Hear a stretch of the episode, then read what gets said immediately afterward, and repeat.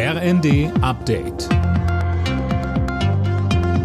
Stündlich neu. Auf den Punkt informiert.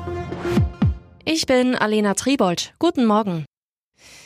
Der chinesische Staatskonzern Costco darf sich nun offenbar in den Hamburger Hafen einkaufen. Wie die Süddeutsche berichtet, gibt es einen Kompromiss. Laura König. Demnach soll Costco statt wie geplant 35 Prozent jetzt nur noch 24,9 übernehmen und hätte so formal keinen inhaltlichen Einfluss auf die Geschäftsführung.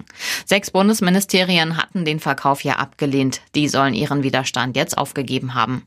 Kritik kam zuvor auch von Union und Grünen. Grünen-Chef Nuripur sagte, kritische Infrastruktur dürfe nicht einfach an ein Land verkauft werden, das ohne mit der Wimper zu zucken bereit ist, unsere Abhängigkeit politisch auszunutzen.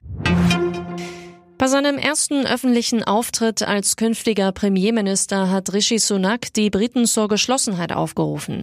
Er versprach dem Land Stabilität und Einheit zu bringen. Unumstritten ist Sunak aber nicht. Grund sind unter anderem seine Entscheidungen als ehemaliger Finanzminister während der Pandemie. Ute Elisabeth Gabelmann von der Deutsch-Britischen Gesellschaft in Leipzig. Es hieß immer, es ist zu wenig und zu spät. Von daher wird sich dann zeigen, inwiefern er da das Gespür hat. Oftmals wird ihm mittlerweile nachgesagt, dass ihm da so ein bisschen das Feeling für die kleinen Leute fehlt. Sunak soll heute von König Charles offiziell zum Premierminister ernannt werden. Kommt wieder eine Maskenpflicht in Innenräumen? Das ist auch nach der Gesundheitsministerkonferenz weiter unklar. Klar ist aber, wenn so eine Maskenpflicht kommen sollte, dann einheitlich in allen Bundesländern. Das sagte Bayerns Ressortchef Holleczek.